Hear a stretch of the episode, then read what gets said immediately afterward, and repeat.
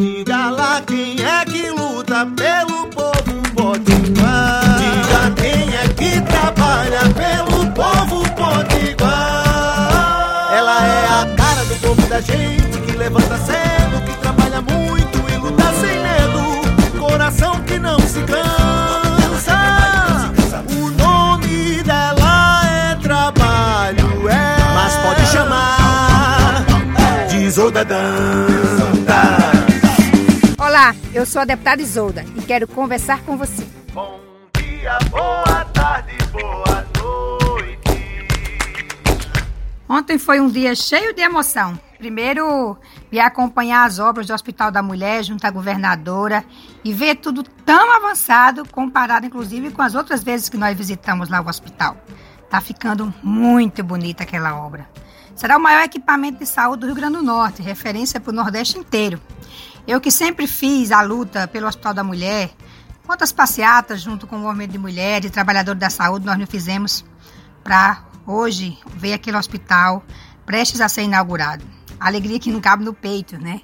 De saber que no começo do próximo semestre nós teremos um sonho é, realizado, que é o Hospital da Mulher funcionando. Quando terminou a visita ao hospital, é, eu votei pela aprovação do piso dos professores, né, que é uma luta junto a essa categoria. Eu, como professora, tenho muito orgulho de fazer isso, com o compromisso é, de acompanharmos essa luta e agora com alegria de celebrarmos né, que teve sim é, o cumprimento do piso dos professores em 2022. Parabéns ao Cinto pela firmeza, né, pela coerência na defesa né, dos professores e professoras. A governadora, que é, não poupou esforços e sempre teve uma palavra firme.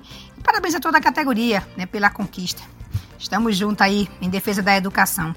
Ainda ontem eu também é, tive a oportunidade de aprovar a lei muito especial, que é a lei do Circo Vivo, um projeto que construímos junto com os artistas e o Fórum de Cultura Popular, que garante espaços públicos destinados ao funcionamento dos circos e assegura aos artistas ciência o acesso às redes é, de saúde, segurança e educação no lugar que ele estiver, em qualquer parte do Rio Grande do Norte. Circo Vivo é promoção da cultura popular, é garantia para a população cicense e é também alegria para nós, né?